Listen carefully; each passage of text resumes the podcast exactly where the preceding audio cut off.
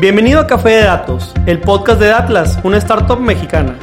En este espacio hablaremos de analítica de datos, cómo monetizar información y tendremos invitados con los que platicaremos acerca de emprendimiento y transformación digital. Si estás liderando, planeas liderar o participas en una estrategia de transformación digital, Café de Datos es ideal para nutrir tus conocimientos de analítica e inteligencia artificial, conocer los métodos más populares de la industria, obtener nuevas ideas y disfrutar de todas las historias que tenemos para contar. Porque los datos van mejor con café. Arrancamos. ¿Qué tal? Bienvenidos a otro episodio más de Café de Datos, cierre de temporada y queremos agradecer nuevamente a la meta que rebasamos de suscriptores, a toda la gente que nos escucha de Colombia, Argentina, Perú. Sabemos que una vez, un episodio cada temporada, buscamos hacer algo más para la TAM, que no solamente sea para México o de Monterrey. Y verdaderamente creo que con este invitado que tenemos el día de hoy, vamos a endulzar muchos de los oídos de la gente de Latinoamérica que nos escucha. Antes de iniciar, quisiera presentarme. Soy Pedro Vallejo, su conductor, y el día de hoy estoy acompañándome de mi compañero y socio conductor, César Salinas. ¿Qué tal? ¿Qué tal? ¿Cómo están? Bienvenidos todos a este nuevo episodio. Encantado de estar aquí y poder platicar con otro de nuestros invitados acá internacionales. Perfecto. Y el día de hoy, pues bueno, conectamos con un invitado del programa Pasia. Habrán escuchado el capítulo de Pasia que hicimos con Fabi, que hicimos por ahí con el equipo de Frasla Jalisco, en donde platicamos que como Atlas estuvimos en un programa internacional. Y bueno, justo una de las experiencias más enriquecedoras en este programa fue conocer eh, el ámbito internacional, particularmente un puente que por ahí hubo a, Silicon Valley y la persona que protagonizó este puente es quien tenemos hoy en este podcast. ¿Qué tal, Fernando? ¿Cómo estás? Hola, ¿qué tal? Buenos días, muy bien. Gracias por la invitación. Muchísimas gracias, muchísimas gracias por venir. Creo que durante el episodio la gente te irá conociendo. Tenemos un par de preguntas, pero quisiéramos romper el hielo contigo, Fernando, preguntarte inicialmente si tú te pudieras tomar un café con cualquier personaje de la historia, eh, cualquiera, en cualquier época, este, ¿qué le preguntarías y sobre todo con quién sería, verdad? Pues mira, este, yo no me voy a ir tan atrás, no quiero algo como que haya sido de mi época. entonces yo te diría que tal vez Ayrton Senna, el conductor de Fórmula 1 brasileño.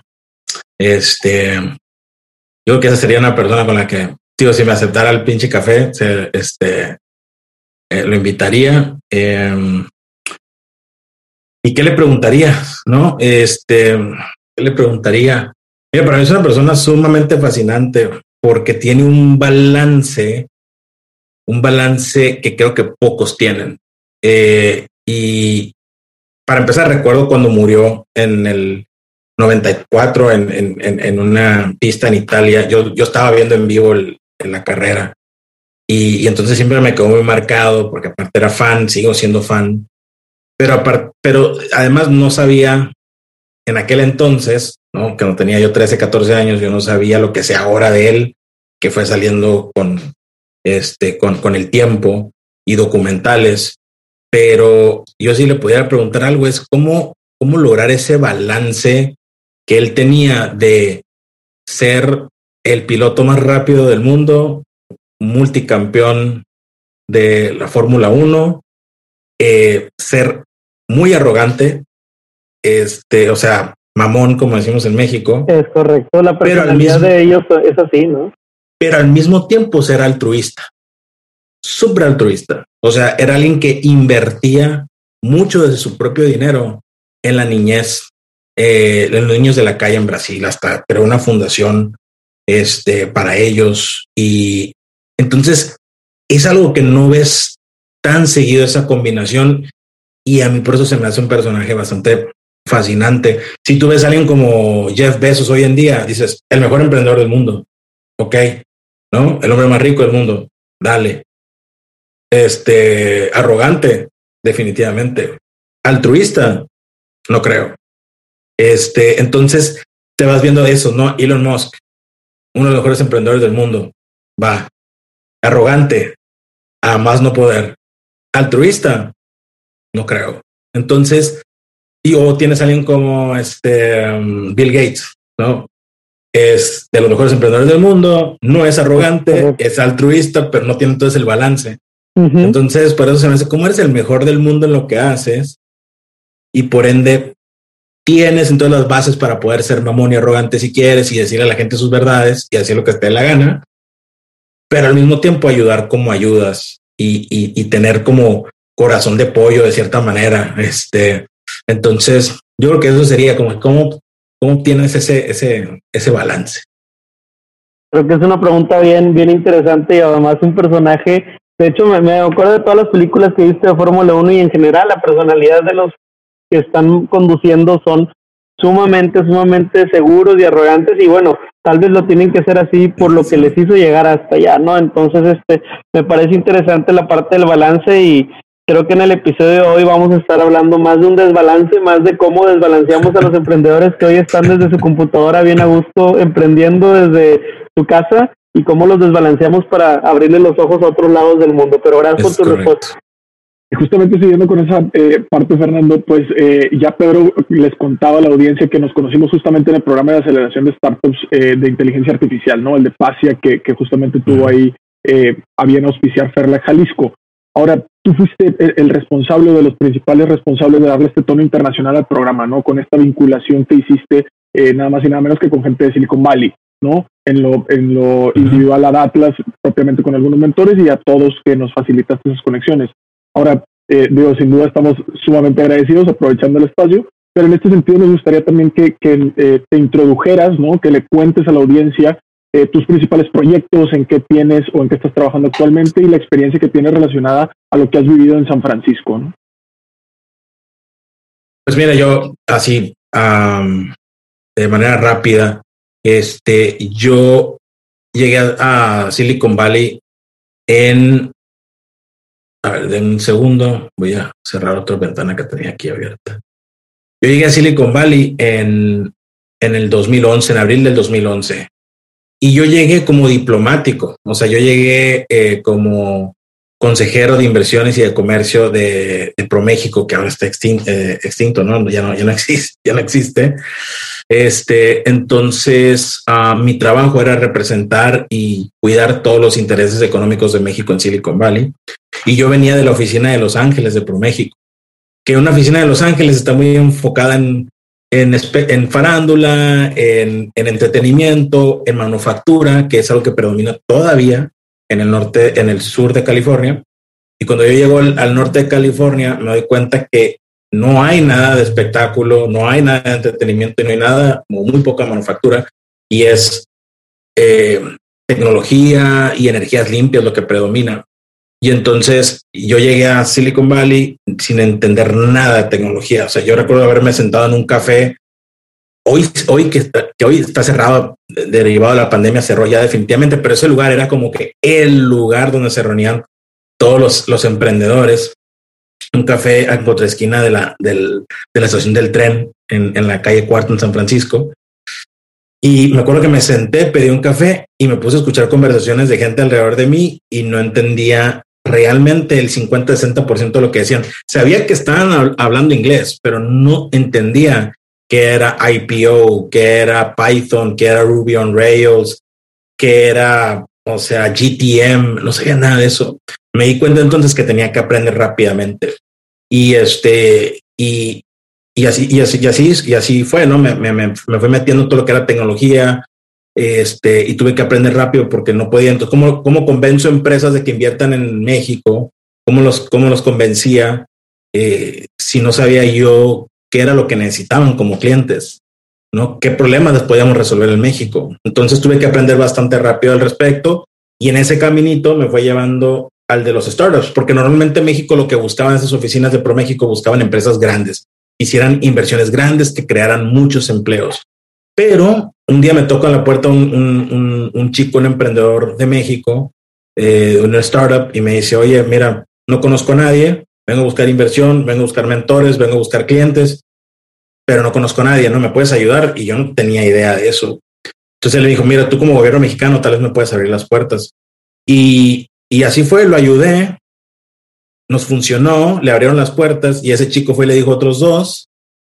Cuando regresó a México y luego esos dos llegaron y esos dos Me dijeron otros dos y, y un momento donde los startups en la oficina de ProMéxico en San Francisco se convirtió en el 70% de mi tiempo.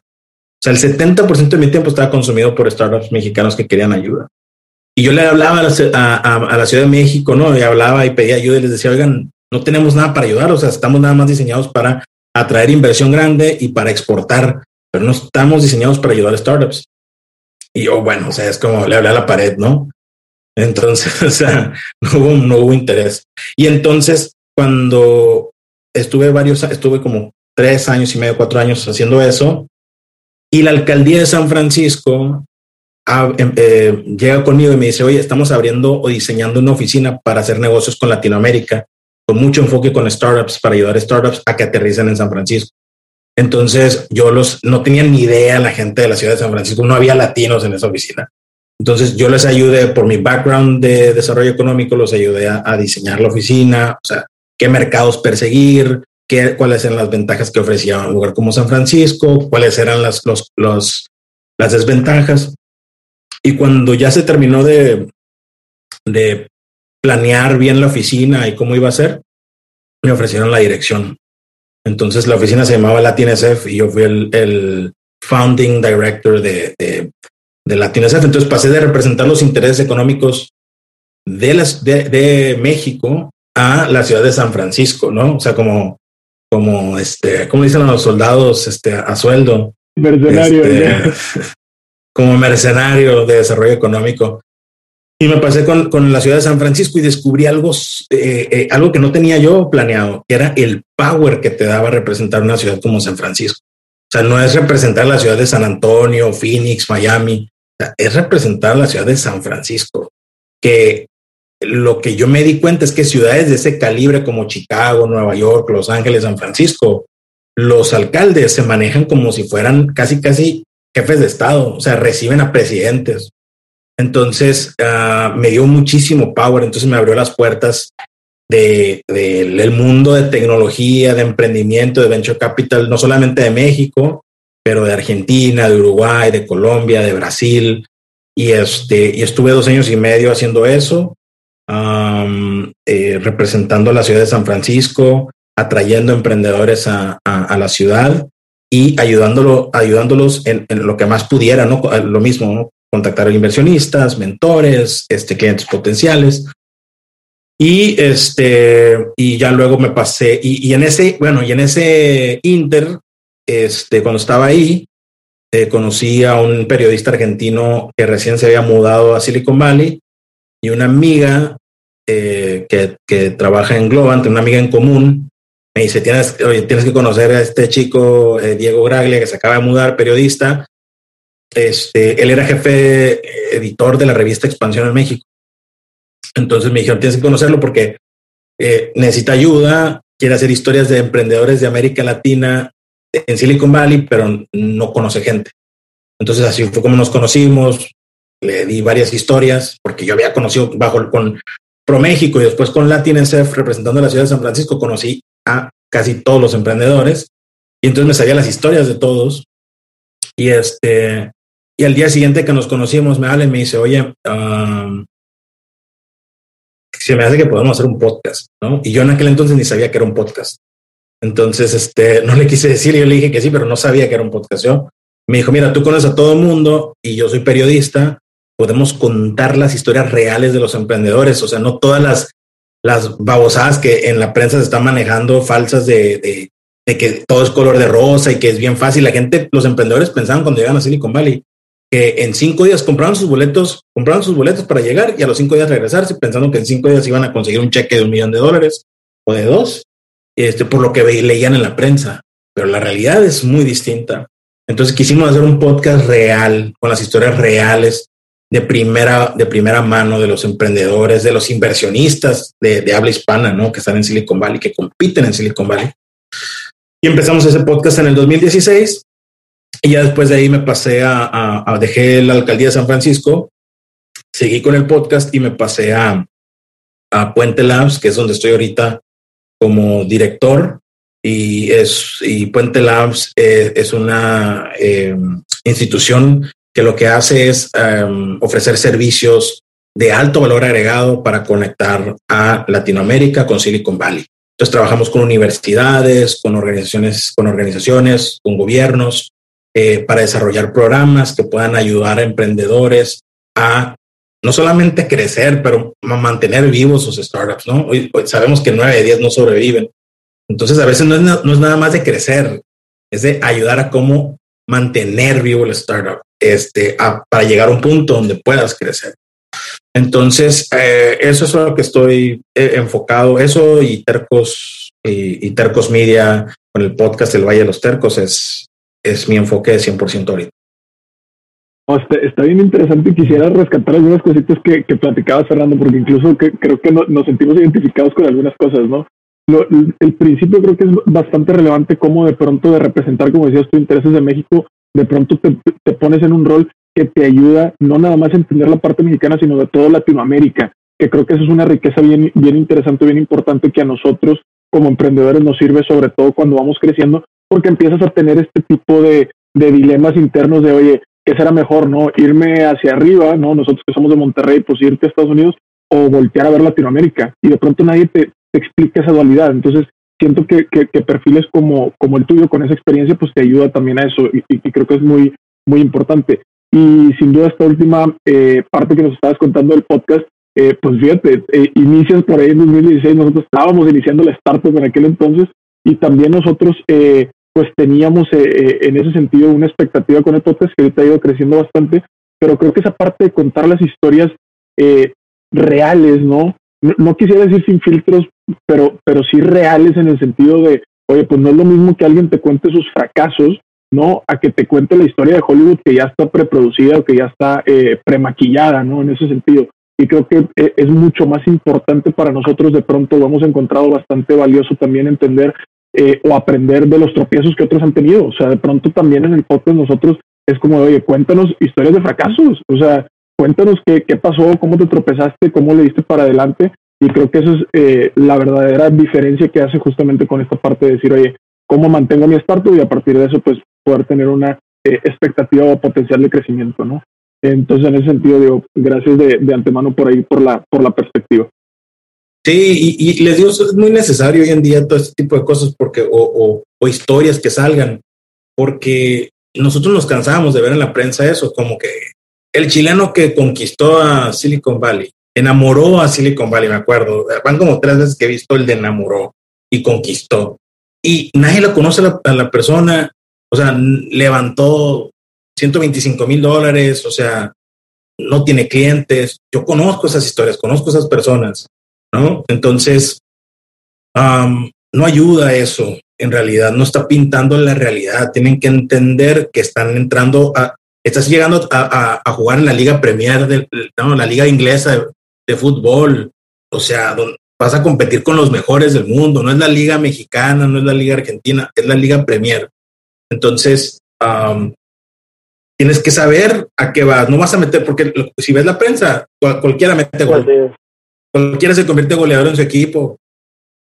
¿no? Entonces, no es la realidad.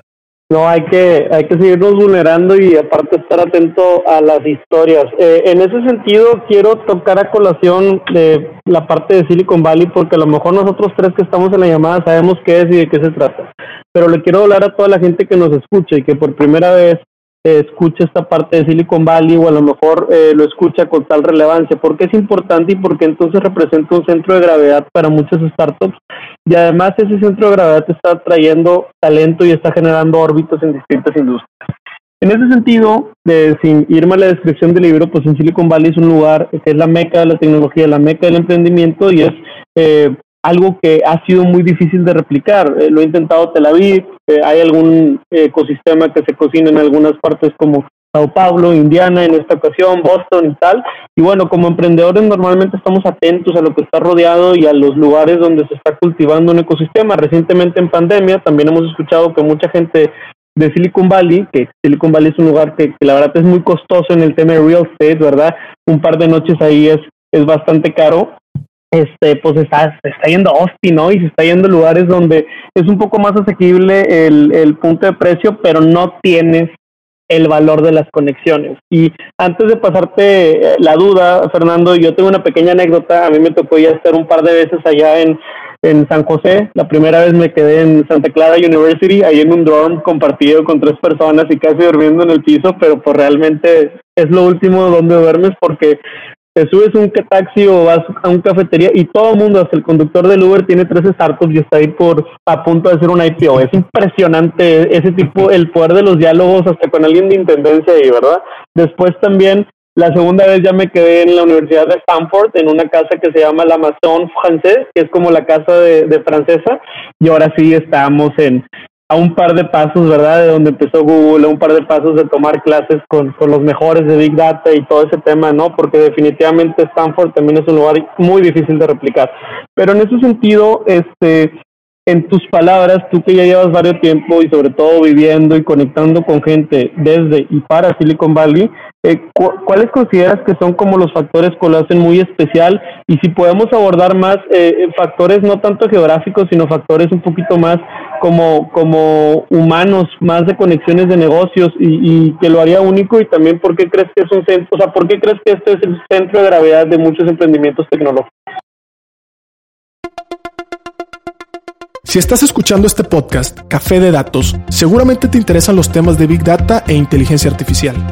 Nosotros, desde nuestra startup Datlas, hemos desarrollado este tipo de tecnologías. ¿Quieres conocerlas?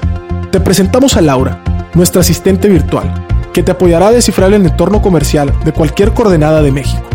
Llenando un sencillo formulario de 10 preguntas, obtendrás un reporte completo, con más de 50 variables de entorno y recomendaciones personalizadas para tu negocio. Hoy te obsequiamos el cupón Podcast200, que podrás redimir en tu primer reporte o cualquier otro producto dentro de nuestro marketplace. Entra a www.datlas.mx diagonal marketplace y aprovecha este cupón.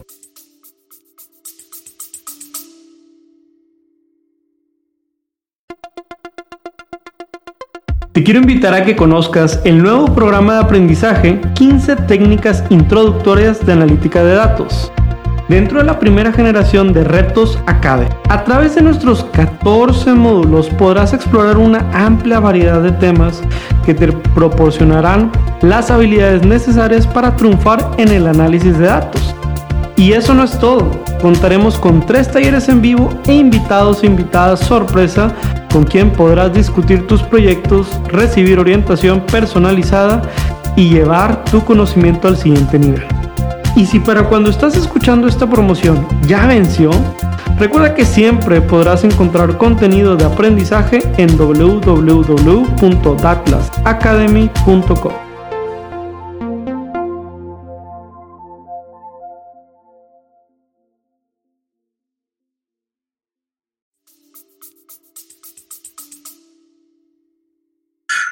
Mira, los factores son varios. Y, es, y esos factores es lo que hace que sea, que sea difícil de replicar, que lo han estado intentando muchas otras ciudades, no solamente en Estados Unidos, pero en el mundo. Y es, no solamente es complicado porque tienes que tener todas esas características y esos elementos, pero además hay algo que no puedes vencer, que es el tiempo. Es el tiempo que te tardas en que todo esto cuaje en que todo esto esté marinando y, pueda entonces eh, eh, nacer algo como, como Silicon Valley. Entonces, yo te diría de entrada, son varias cosas. número uno, eh, grandes corporativos. grandes corporativos no, no tecnológicos, grandes corporativos de empresas de, de energía, de oil and gas, de finanzas, de retail, o sea, hay grandes empresas como subcorporativos, ¿no? Farmacéuticas, o sea, este, entonces todo lo que es Wells Fargo, este, Levi's, Gap, este, Chevron y muchas otras empresas, su corporativo es en Silicon Valley o San Francisco, ¿ok? Y luego, después de eso, tuviste lo que eran los startups ¿no? Lo que eran estos startups que fueron haciendo, este, HP, Google, y esas empresas, ahora que siguen diciendo que son startups, difícilmente son startups porque son gigantes, pero esas empresas es como nueva generación, ¿no? De, son, son, nueva generación de, de, de, empresas grandes.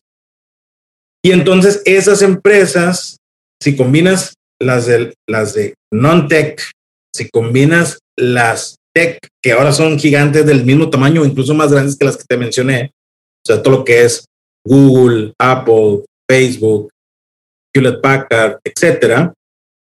Luego tienes esta tercer ola de startups, desde el mediano hasta el mini mini de dos personas en un garage. Este, entonces, todo ese, todo ese emprendimiento, toda esa cadena la tiene Silicon Valley. E, esa cadena de, de, de, business, de emprendimiento, tech, no tech. Este, y luego tienes los centros de investigación, que si tú ves un mapa de los centros de investigación en Livermore, Berkeley, en San Francisco, en Palo Alto, en todo el área, en, en Davis, no hay otra parte en Estados Unidos que tenga esa concentración de centros de investigación, ¿no? Hasta un centro de NASA hay en, en, en Silicon Valley. Después, si sumas el poderío que te da Berkeley, este, Stanford, y la no tan conocida UCSF de eh, University of California San Francisco. Es, muy, muy buena. De hecho, el presidente, creo que del INEGI estudió por allá también, el que actualmente funge en México. UCSF es súper powerful, sobre todo en temas de, eh, tecnología para salud. A ser de las tres más importantes en Estados Unidos. Entonces combinas eso y luego metes en la ecuación, ¿no? Un Singularity University que no es un Stanford, no es un Berkeley, que al contrario es otra manera de pensar. Metes todo eso eh, y luego súmale ya para rematar las aceleradoras como 500 Startups, como Y Combinator, como Alchemist, como las que te puedes imaginar, como Plug and Play y remátalo, Teo, con también con, con los fondos de inversión. O sea, la mayor concentración de venture capital en el mundo está en, en, en, Silicon Valley. O sea, la mitad de todo el venture capital en Estados Unidos está en California. Y de ese 50%, el 80% está en Silicon Valley. Entonces, imagínate que, cómo podemos entonces nosotros, en, cómo se podría en Seattle, en Miami, en Guadalajara, en Sao Paulo, replicar algo así. Es, es, es muy complicado. Y si lo llegases a tener o lo tienes en cierto en, cierta escala, el, el, toma tiempo. Y hay un elemento más que te diría que hace como que la rompa completamente y le rompe, le rompe su madre a todos los demás este, ecosistemas, que es la cooperación. La cooperación es lo que hace que todos estos elementos trabajen juntos y entonces salga algo como Silicon Valley. No hay cooperación en otras partes como hay en Silicon Valley. La gente genuinamente quiere ayuda a otros porque cuando llegaron alguien los ayudó y entonces está esta cultura de pay it forward y ayudar al que sigue. Y lo tiene gente, yo, o sea, yo conozco gente que son, que son billonarios con B y que son, y que mentorean a un, a un emprendedor si viene de México, de Brasil, de Colombia, de donde venga. Si, si le pueden dar 30 minutos, se los van a dar. Imagínate dónde podemos conseguir nosotros en América Latina a un, a un billonario que le quiera dar 30 minutos, 60 minutos con un café a un emprendedor y, que, y, darle sinceramente y desinteresadamente, desinteresadamente su opinión, su feedback. No existe. No, y, me llama la atención porque, porque a lo mejor si alguien nos está escuchando ahorita, cierra los ojos tantito y ponte a pensar en un inversionista billonaria, billonario. ¿Qué te imaginas? ¿Cómo viene vestido? Seguramente traes en la mente el saquito, que la corbata y que los zapatos ferran, no sé qué. Oye, espérame, espérame tantito. La raza llega descalza en shorts y con una playera y te pregunta por qué, por qué, o sea, o sea, por qué tan formal, ¿no? Si no traes flip-flops. Entonces, ese es el sentido también de que la versión auténtica y diversa de, la gente eh, es una cultura que se vive el día a día y, yo puedo testiguar lo que acabas de mencionar no es lejano que, alguien que, sea billonario, millonario o que alguien que ya haya roto muchos platos te explique en qué la regó, en qué lo hizo bien y se pueda conectar con otras dos o tres personas. Por eso, estar una tarde en un café o estar una tarde tomándote o echándote una vuelta al parque, paseando perros, no es una pérdida de tiempo para nada en lugares como, como San José y, bueno, todo lo que rodea. Y, y, es importante, creo, mencionar que no es tampoco automático que llegas y todo el mundo te va a dar 30 minutos. O sea, tú tienes que entender bien, saber muy bien qué traes a la mesa. Tienes que saber bien cuando pides una, una, reunión, a alguien le pides un café, le pides 30 minutos, tienes que poder justificar el por qué le estás pidiendo a esa persona, eh, qué traes tú a la mesa, o sea, no es nada más como que echarnos para atrás y pedir y pedir y pedir, o sea, nosotros tenemos que estar conscientes de que aportamos valor también, tenemos que tener esa inteligencia emocional eh, eh, para saber para saber qué podemos aportar a otros y no nada más recibir, recibir. Entonces eso es importante, porque si no haces tu tarea, no tienes eso claro, difícil, o sea, lo van a captar en, en, friega, lo van a captar muy rápido a las demás personas de Silicon Valley y no te van a dar ese tiempo, ¿no? Entonces, si vas es porque ya estás pidiendo, es porque vas a jugar el juego y porque estás preparado, preparada para ese juego. Excelente, pues muchas gracias ahí por la eh, pues ahora sí que por el contexto, ¿no? De qué es lo que hace especial ella Silicon Valley, Fernando. Ahora, en este sentido, eh, sabemos que, que, como ecosistema y muchos otros ecosistemas fueron impactados por este tema de que, acabamos de vivir, ¿no? Eh, el, año pasado y, y, justamente ahorita estamos como intentando, creyendo que ya vamos de salida, ¿no? De este tema del COVID-19 y sabemos que el COVID-19 también afectó por allá, ¿no? Este, ya lo decía Pedro, emprendedores migrando de Silicon Valley a otros ecosistemas, algunos que prefieren quedarse en otras ciudades por este tema del, del costo, etcétera. Eh, pero ¿cuál es tu balance en el sentido de, de, oye, la meca del emprendimiento, cómo cambió con la pandemia? O sea, ¿qué, qué le pasó a Silicon Valley? Entiendo que por ahí incluso tienes un episodio del podcast en donde platican un poquito de, de qué sucedió durante esta, esta etapa y, y, también que nos des tu pronóstico en el sentido de, ¿crees que regrese a ser lo mismo que era antes o, qué va a pasar eh, en este tema de, post pandemia con Silicon Valley? Mira, esto es algo que afectó a, mucha gente.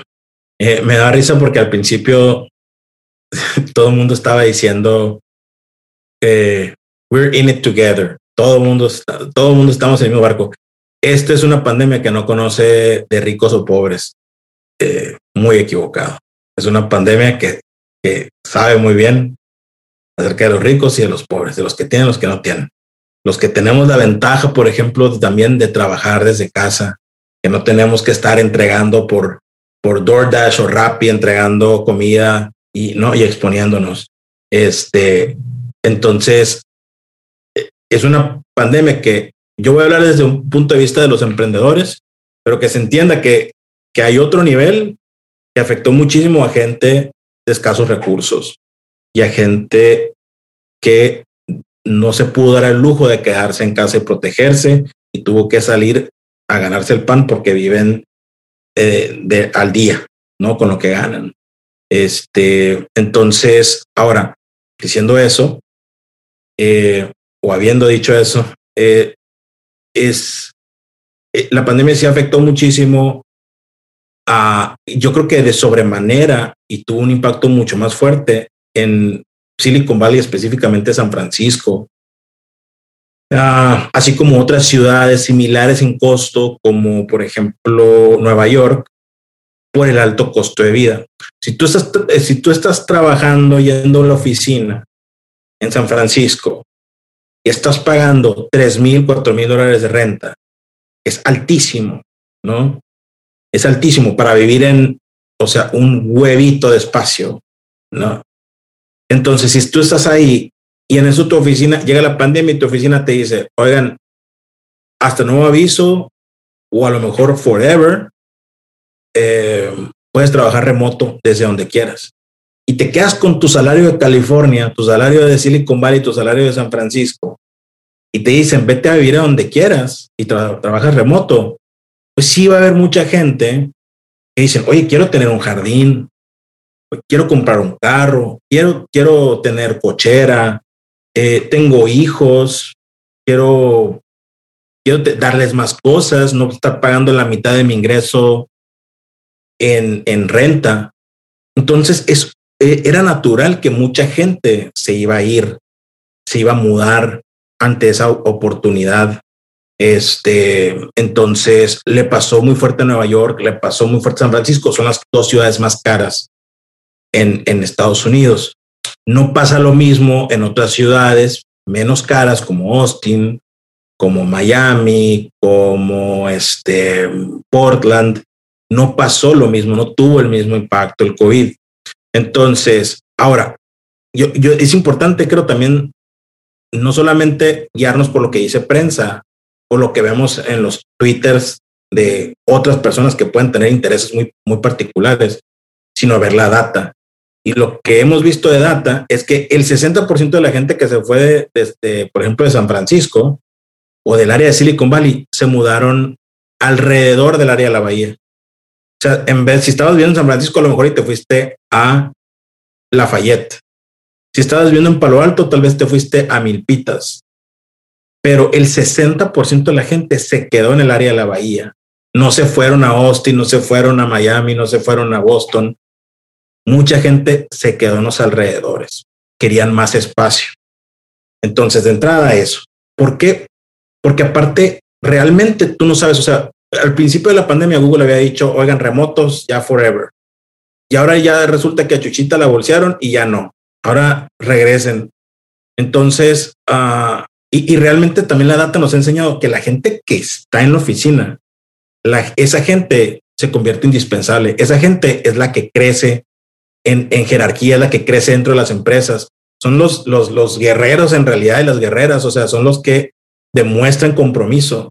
Entonces, si tú te vas, oye, me fui a una granja en Virginia, al otro lado del país, pero sigo ganando salario de California, salario de Silicon Valley, ok, pero ¿qué tanto crecimiento vas a tener más adelante? Entonces, no estás mostrando compromiso. O sea, lo primero que hiciste fue correr. Entonces, uh, mucha gente lo entiende eso y por eso se quedan a los alrededores. Y ahorita están viendo que tienen que regresar a la oficina. No todos, pero sí muchos van a regresar. Entonces, definitivamente tuvo un impacto negativo en Silicon Valley en el sentido de esa efervescencia y ebullición que había en el área, donde había eventos todos los días, en desde San Francisco a San José, pasando por Redwood City, este, Mountain View, Palo Alto, este, San Mateo, todas esas áreas llenos de empresas y de eventos. Y ha estado muy tranquilo eh, todo eso. Entonces, eso se ha visto afectado, ¿no? Eh, pero un éxodo de Silicon Valley no ha habido en realidad eh, tal, tal cosa. Sí hay gente que se fue, pero insisto, el 60% se quedó en los alrededores. Eh, y muchos de los que se fueron siguen ganando dinero de California. O sea, no es como que te independizaste, te independizaste así nada más y me fui, me fui a Texas. No te estás yendo con dinero de Texas, estás yendo con dinero de California. Entonces no estás así eh, independiente. Eh, entonces eso afectó, eso afectó al, al, bienes y raíces, por ejemplo, afectó a muchos negocios pequeños que vivían de, de darle servicios, alimentos este, a, a estas personas que, trabajaban en el área. Este, pero, esas, pero las personas no se vieron afectadas los que trabajaban en las empresas. O sea, al contrario, se vieron, se vieron beneficiados, de repente tenían más dinero en el banco porque no estaban pagando tanta renta. Pero afortunadamente estamos hablando de empresas de base tecnológica. O sea, no es manufactura que tienes que estar. Entonces, las empresas de Silicon Valley en realidad, al contrario, los grandes ganadores de la pandemia han sido las empresas de Silicon Valley, han sido las empresas de base tecnológica. Su poderío se afianzó, su poderío se incrementó. Entonces, no, no, no, este, no se debilitó Silicon Valley, se debilitaron los restaurantes, se debilitaron los hoteles, se debilitó tal vez el turismo, pero la, las empresas de base tecnológica se fortalecieron como nunca. Entonces ha sido, ha sido positivo para, para, para ellos eh, la, la pandemia. Me preguntas si creo que va a regresar. Yo creo que va a seguir siendo el área más importante de desarrollo tecnológico y de innovación. El problema que creo que vamos a tener es que, por, y por lo menos hablando específicamente de los emprendedores que, que vienen de América Latina, quieren venir a Estados Unidos, creo que el error que van a estar cometiendo es que traen en la mente que Silicon Valley ya no es el lugar más importante, que ya no tienes que ir a Silicon Valley. Y entonces van a empezar a ir a, van a empezar a ir a otros ecosistemas que no están, que son fuertes, pero no están tan desarrollados como Silicon Valley, no tienen la parte esa mentalidad de coordinación, de cooperación, de mentoría. Y entonces se van a estar yendo a Miami, se van a estar yendo a Austin, se van a estar yendo a Boston y le van a hacer el fuchi, ¿no? le van a hacer el feo a Silicon Valley. Y me parece un error. Me parece un error porque el lugar que tiene las condiciones para ayudarte, enseñarte a construir una mejor empresa, a construir un mejor producto y a ser un mejor emprendedor con una mejor mentalidad, sigue siendo Silicon Valley. Después de ahí, vete donde quieras. O sea, yo conozco muchos emprendedores que han llegado a Silicon Valley, están un año. Después de ese año, entraron a una aceleradora, que hicieron una red fuerte de contactos, ya tienen hasta amigos, todo. Eh, consiguieron mentores, consiguieron sus primeros inversionistas, consiguieron clientes y luego se mudaron la empresa Atlanta. Y ahí la están creciendo porque le pueden pagar al director de ventas 70 mil dólares en vez de 300 mil dólares al año. Si lo contratas en Silicon Valley te sale mucho más caro. Entonces se van a otras partes y está bien, está bien hacer eso porque no todo mundo se puede quedar en Silicon Valley. Pero esas personas, si directamente se hubieran ido a Atlanta a, crear la empresa, no hubieran logrado tener lo que tienen ahorita. Tuvieron que haber pasado por Silicon Valley para obtener ese know-how, posible inversión y todo esto que estoy escribiendo. Entonces, creo que el error que lo que va, lo que va a suceder ahorita y que estamos viendo es que estos emprendedores se están saltando a Silicon Valley, se están yendo a otros ecosistemas y les va a afectar les va a afectar definitivamente porque se están saltando un paso importante, que es construir las primeras bases de la empresa. Y para eso tienes que ir a un lugar donde haya gente que pueda decir, I have been there and I have done that. Y, y, eso no lo vas a ver tanto en otras, en otras ciudades de Estados Unidos, por lo menos en negocios de base tecnológica escalable. Claro. Y, también fíjate que, lo que me, me gusta eh, de lo que acabas de mencionar es este tema de, de los datos, ¿no? Al final del día, eh, parte de, lo que platicamos o de lo que permeamos mucho en temas eh, de, cultura es las decisiones o las perspectivas con datos. Entonces me encantó como de, pronto dijiste, ¿sabes qué? Pues esto es mi percepción, pero aparte los datos nos dicen esto, o sea, ya es eh, quitémonos la venda de los ojos y pues los datos dicen eso. Ahora creo que sí es una ventaja el tema este que dices de que somos de, de corte tecnológicas algunas empresas y pues no es lo mismo la manera en la que enfrentas este tema de, del COVID, hablando de ese tema de trabajar remoto, etcétera, porque ya es un tema con el que nacimos, ¿no? No es un tema al que nos estemos adaptando, a diferencia de otras eh, empresas que lo están sufriendo así. Pero, pero me, me, me agrada, me agrada. Ojalá y, y regrese pues no, no al, al, mismo, a las mismas condiciones de antes, pero que sí se siga como teniendo esta parte del estandarte, esta parte de liderazgo, etcétera.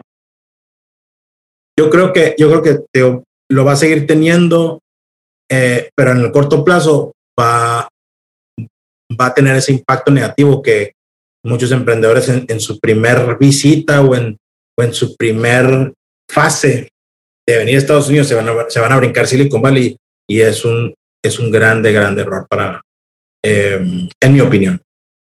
Me, trajiste la, a la mente la, la, foto del gobernador electo de nuestro estado, Nuevo León, porque el día de ayer estaba en Austin, ¿no? Y fue a visitar a Greg Abbott y ya sabes, a los alcaldes y tal, y el objetivo pues parece que empezó por ahí, yo creo que por la cercanía, honestamente, siendo de Monterrey, tienes a Texas a un par de horas de distancia. Y la única manera, sigo sin entender por qué, pero la única manera de llegar a San José es pisando Guadalajara, ¿no? Al menos eso me ha tocado los últimos cinco años. Entonces, sí, sin duda alguna nos falta por ahí que Elon Musk venga y abra una ruta bajo tierra o algo así medio, medio cosmológico. Creo, que es algo que le ha faltado a, a, Monterrey, es conectividad eh, bastante, pero lo que pasa es que la gente de ahí no migra tanto. Sí, es correcto, es correcto. Entonces no hay tanta necesidad y demanda fuera. La gente de Jalisco y, de, y del, del estado este, eh, en general migra mucho, entonces por eso tiene muy buena conectividad y vuelos. Es correcto, sí, no, de, de, Monterrey a la East Coast hay diario, ¿no? Pero a la West Coast está más que ni una vez a la semana. Oye, y, y quiero, quiero abordar, digo, Este, ya estamos llegando ahora sí a, la última sección eh, dentro de, esta entrevista y, ha sido bastante enriquecedora. Eh, quiero hacer un pequeño recap para la gente que nos está escuchando para que no se pierda y también quiero empezar a abordar ya un tema lejos de Silicon Valley, pero más cerca de Pasia, ¿no? Entonces, en ese primer sentido, estamos platicando con Fernando Franco. Fernando Franco es eh, diplomático de, carrera, de formación, y actualmente lo conocimos y conectamos con él por el programa Pasia. Eh, actualmente labora en Puente Labs y también tiene un podcast que se llama El Valle de los Tercos, que desde el 2016 cuentan las verdaderas historias de emprendedores en la TAM y aparte lo hacen en español, así que no te lo pierdas, te invitamos a suscribirte. Platicamos un poco con él sobre toda la parte de San Francisco, su formación, la parte de Silicon Valley, la parte también de eh, cuáles son algunos atributos, características que hacen de este lugar un lugar irrepetible y de lo que él espera que sea Silicon Valley después de la pandemia.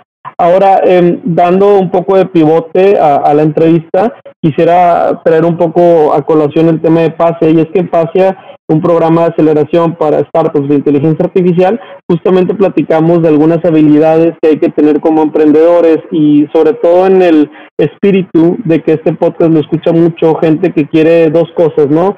Abrir su empresa y por otro lado cambiar su carrera, ¿no? Tratar de enfocar una carrera algo más de transformación digital y no algo tradicional, ¿no? En ese sentido, de aquí a 5 o 10 años, eh, reflexionamos mucho sobre cuáles son las habilidades que necesitamos.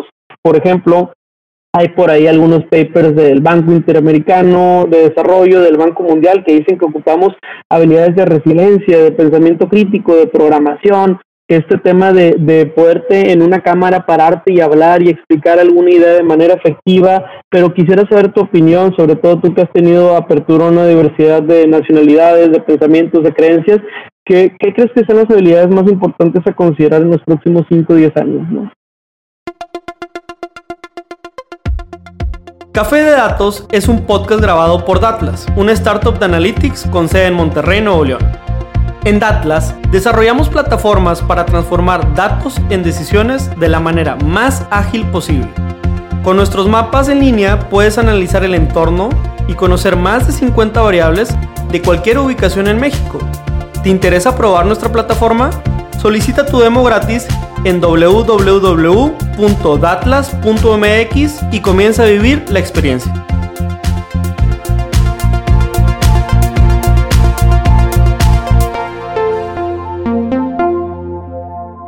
Mira, estoy totalmente de acuerdo con esos eh, que acabas de mencionar, eh, de que mencionaba creo el, Banco Interamericano.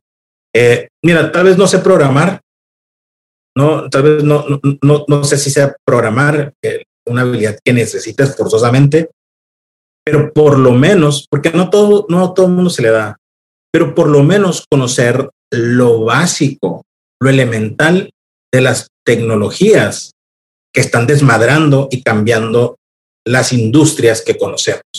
¿Por qué? Porque ya sea que seas emprendedor, ya sea que trabajes en algún corporativo, ya sea que te vuelvas inversionista o estés en un gobierno, no importa. Las tecnologías están cambiando todos los sectores, públicos y privados. Entonces, a conocer lo elemental y lo básico de qué es blockchain, ¿Qué es lo que lo hace diferente? ¿Por qué es importante? ¿Cuál es el impacto?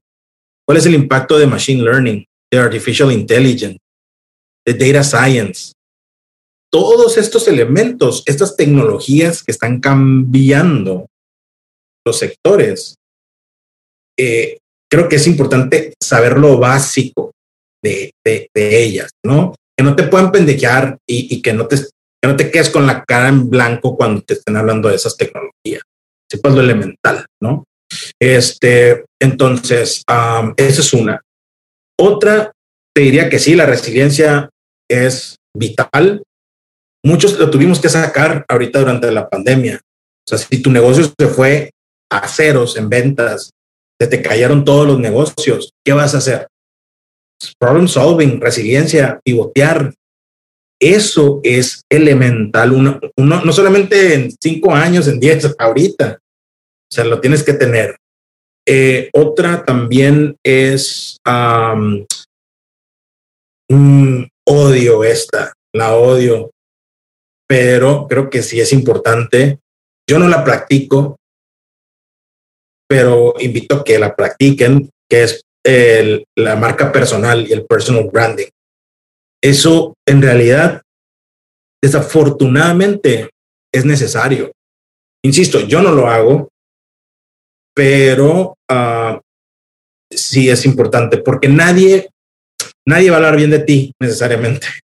O sea, tú es importante que tú sepas comunicar tus ventajas, tus logros, cómo aportas valor. No estoy hablando de hacer humble bragging en, en LinkedIn. Estoy hablando de personal branding que en realidad aporte algo. Y lo peor es cuando gente en realidad no vale la pena. Es muy buena para personal branding. O sea, yo conozco uno que otra persona en, México, por lo menos, que están, son, tienen el mejor personal branding. Ocurre mucho. Y, y, son, y son realmente personas nefastas que no aportan nada, pero están en el top del emprendimiento, por lo, por lo menos en, México. Y, y, es puro personal branding. Este, entonces, necesitamos que más gente buena y que en realidad aporta algo tenga esa habilidad para contrarrestar a toda esa gente que no aporta nada. Este, entonces, personal branding, hablabas de comunicación, comunicación, comunicación es en donde sea, es importante. Hoy en día en Silicon Valley, por ejemplo, antes, bueno, antes en Silicon Valley, si tú eras un excelente programador, no importa que no, no importa que no, no, no fueras introvertido, que no supieras hablar, expresar, exponer, exponer en público. Si eres buen programador, no importa. Hoy en día no es así. Tienes que tener soft skills y uno de esos soft skills es comunicación, saber argumentar, no saber argumentar, saber comunicar una idea, saber, saber comunicarte con tu equipo. Entonces, nadie es una isla. Entonces, es importante la comunicación. Este, y eh, creatividad. Yo diría que la creatividad es como parte de la resiliencia, también diría, pero la creatividad es, la resiliencia es como poder tolerar el embate de un problema y, y la creatividad es resolverlo, ¿no? Con eh, resolverlo efectivamente. Entonces, la creatividad también es muy importante hoy en día. Mucha gente piensa que no son creativos. Mucha gente imagina creatividad como, pues no sé dibujar. Soy muy malo para dibujar. Y eso no es creatividad. Todos somos creativos en diferentes niveles, pero la creatividad es una parte eh, eh, que trae el humano de forma automática. Es una habilidad que trae el, el, el, humano de manera automática. Este, entonces, nada más que hay gente que sabe sacarla y hay gente que no, pero creatividad también yo diría que es eh, muy importante.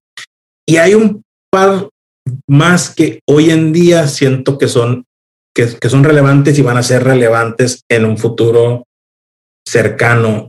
Eh, diría que una de ellas es el fact-checking, o sea, hacer fact-checking. O sea, necesitamos en realidad empezar a respetar y a consumir periodismo de verdad. ¿no? Periodismo basado en facts, en hechos, en fact-checking. Eh, porque lo que está pasando, están, como no lo estamos valorando, el, eh, están muriendo muchos medios profesionales y la gente ha reemplazado las noticias que leían medios en, en medios profesionales. Ahora, ahora agarra sus noticias desde Facebook o en WhatsApp. Sí, no, no, no, y Entonces, fake news a tope, ¿no? Nos está, nos está pendejeando cabrón. O sea, nos está apendejando de manera increíble, nos está poniendo uno, uno en contra del otro en la sociedad. Y no solamente en Estados Unidos, en México y en muchas otras partes, pasa en Brasil, pasa en Argentina, lo, lo estoy viendo en España. Entonces necesitamos apoyar, consumir, cuidar periodismo de verdad y el fact-checking. Para mí eso es una habilidad en realidad que necesitamos, porque imagínate, estamos obteniendo data, data falsa. Estamos obteniendo data falsa o, o, o bueno, tomando decisiones o, o tomando consumiendo decisiones con datos falsos. Con datos claro. falsos, ¿no? Entonces, ¿por qué? Porque no estamos haciendo fact-checking. Entonces, esa y la última, que creo que siempre ha sido importante y va a ser importante en 10, en 30 años, es empatía eh, muchos de los problemas que tenemos hoy en día, no importa en qué ámbito, es por tener falta de empatía, por no ponernos en los zapatos de otras personas.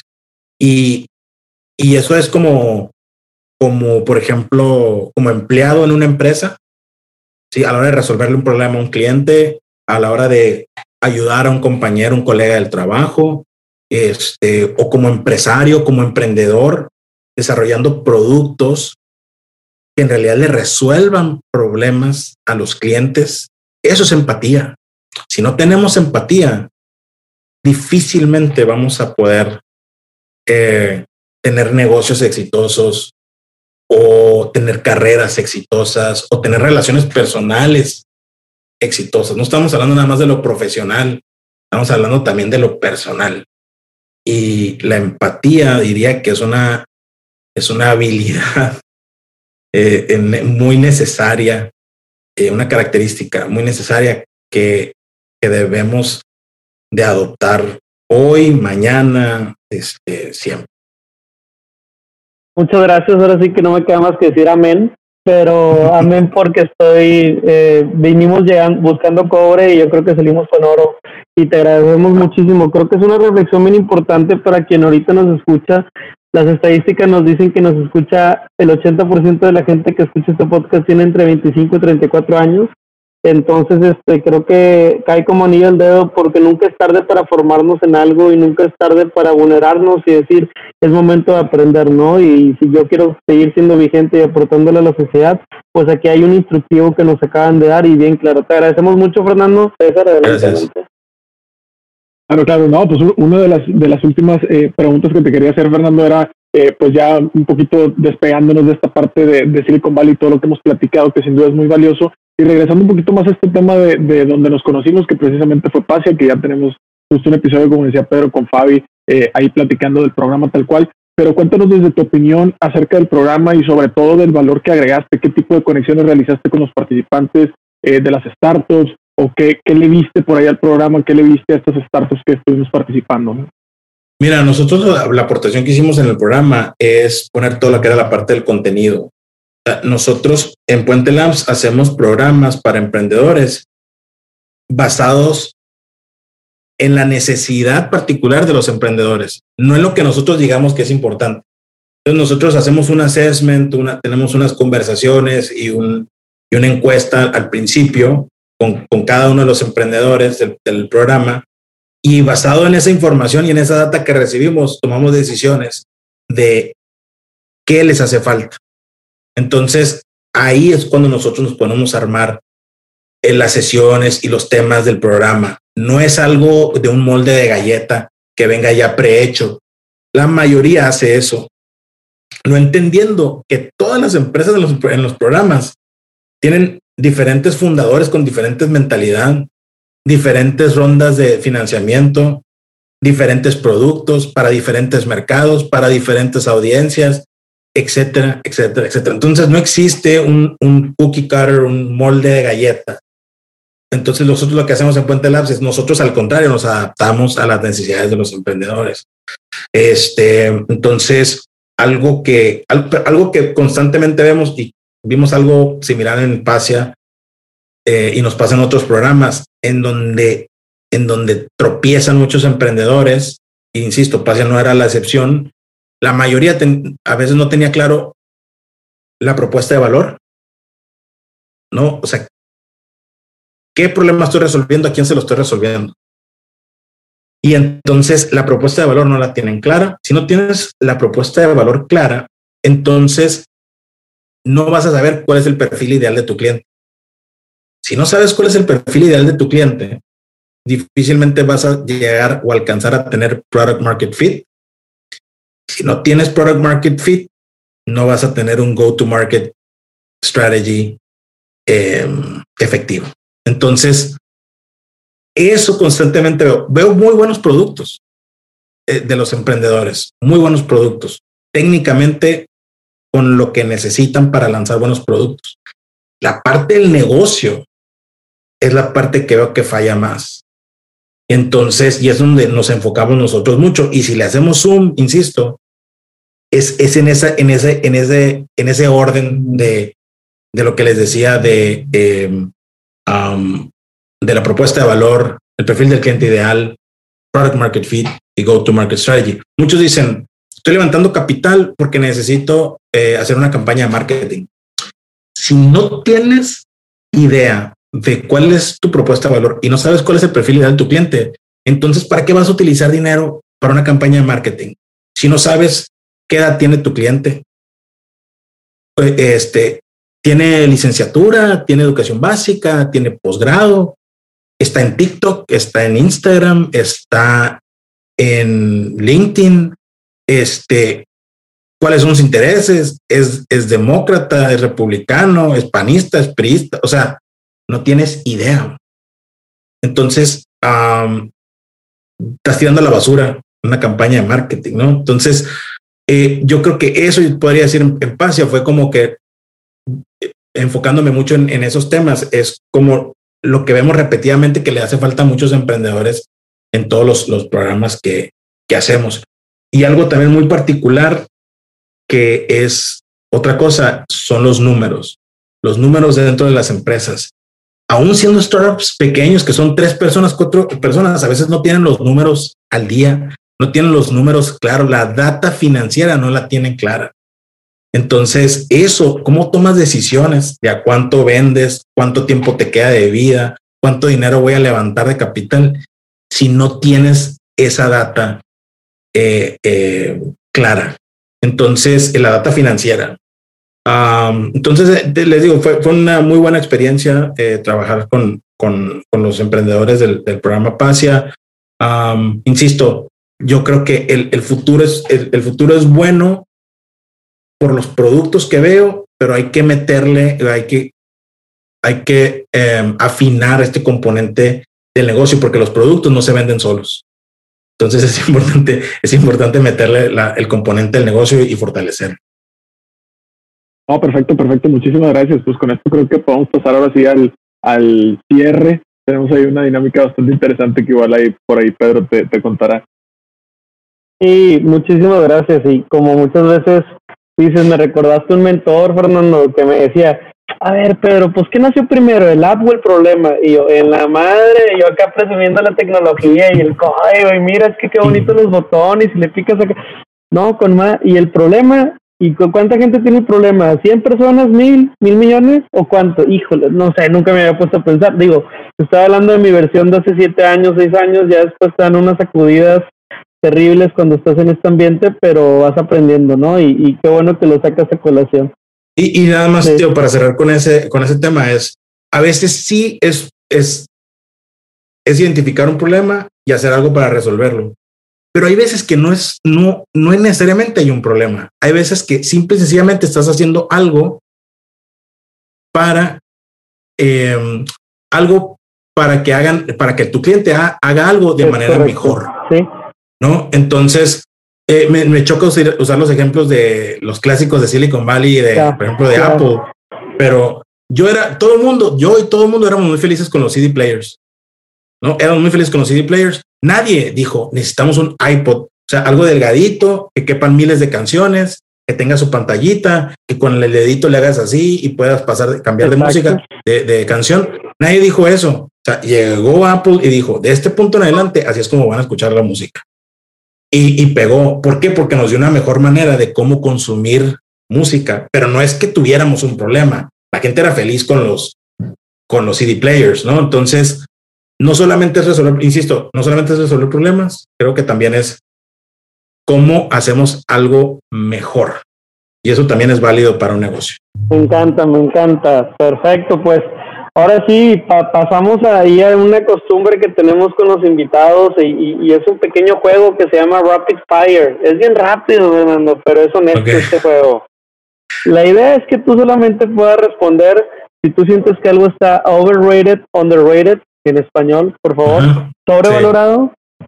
subvalorado. No, es muy sencillo el juego. Por ejemplo, vamos a hacer un pequeño cáliz, ¿no? Que acá los latinos hacemos una de prueba échanos eh, carreras universitarias. ¿Tú crees que actualmente están sobrevaloradas? Sobrevalorado. Sobre. Perfecto. Eh, cryptocurrencies. Sobrevalorada, subvalorada. Oye, qué bárbaro. Inteligencia artificial, machine learning. Subvalorado. Privacidad, data privacy. Excelente. Yo me quedo con esas y le dejo el micrófono. No te dejen ni terminar. Me, me, encanta. No, que, qué bueno que lo tengas claro. Ojalá te vamos a poner de ejemplo para todos los demás invitados, porque luego como que no, no queda clara la dinámica, pero este ejemplo está perfecto. No, yo, yo te lanzo algunos muy sencillos. El tema de eh, realidad virtual. Ah, subvaluado. Subvaluado, perfecto. El tema de drones. Sobre. Sobrevalorado, perfecto. Y el tema de autos autónomos. Todo esto de que se manejen con autonomía. Sobre. Sobrevalorado. Perfecto, me encanta. Ya ves, esto sí es verdadero rapid fire. Están más difíciles estas, pero, pero sí, estoy seguro de las que te, que te dije. No, no, perfecto, perfecto. digo, se trata de, pasar un buen rato, pero creo que con esto podemos ya pasar. Digo, no sé si tengas algún mensaje de cierre que le quieras dejar a la audiencia por ahí. No, eh, igual si quieres compartir tus redes sociales o algún medio de contacto, si quieren entrar en contacto contigo también. Nada más que escuchen el podcast, el, Valle de los Tercos, creo que es una enciclopedia de emprendimiento eh, que, que tiene desde el 2016. Y yo hace poco estaba hablando con un emprendedor de República Dominicana que, que vaya, no se le conoce por ser un, un, centro de emprendimiento de base tecnológica, pero este emprendedor con el que estaba hablando estaba haciendo todas las cosas correctas. Y cuando yo le pregunté, oye, ¿dónde aprendiste todo eso? Eh, yo no sabía la, yo, no sabía la respuesta. Eh, cuando le pregunté, me, me dijo, lo, lo, aprendí escuchando el podcast El Valle de los Tercos. O sea, tengo un cuadernito que se llama Valle de los Tercos y voy anotando conceptos que voy aprendiendo de cómo vender, o cómo negoció esto, o cómo contrató gente. Y entonces me di cuenta que era una enciclopedia de emprendimiento, que no importa dónde estás, y esa persona seguramente nunca va a ir a Silicon Valley, pero a través del podcast va a poder aprender muchos conceptos y va a aprender de los mejores, ¿no? Entonces, de los que compiten en la Liga Premier del fútbol, entonces del emprendimiento. Uh, entonces, eso es el tercos.com o lo pueden escuchar en Spotify, Apple Podcasts, Google Podcasts y todas esas. Oh, perfecto, perfecto. Como quiera, procuraremos dejar la liga aquí en la descripción del episodio para que tengan ahí más facilidad de, encontrarlo. Pero bueno, creo que de nuestro lado es más que suficiente. Muchísimas gracias, Fernando, por todo tu tiempo, por toda la sabiduría que le dejaste aquí a la audiencia. Seguro te lo agradecerán. Y pues bueno, para la audiencia nos vemos en el siguiente episodio. Hasta la próxima. Hasta aquí el podcast de hoy. Gracias por escucharnos. Puedes seguir disfrutando de tu café y aprendiendo de analítica de datos en nuestro blog con más de 180 columnas acerca de analítica, emprendimiento y transformación digital. Visita blogdatlas.wordpress.com y disfruta del contenido. Finalmente, no olvides suscribirte a Café de Datos, el podcast de Datlas. Hasta la próxima.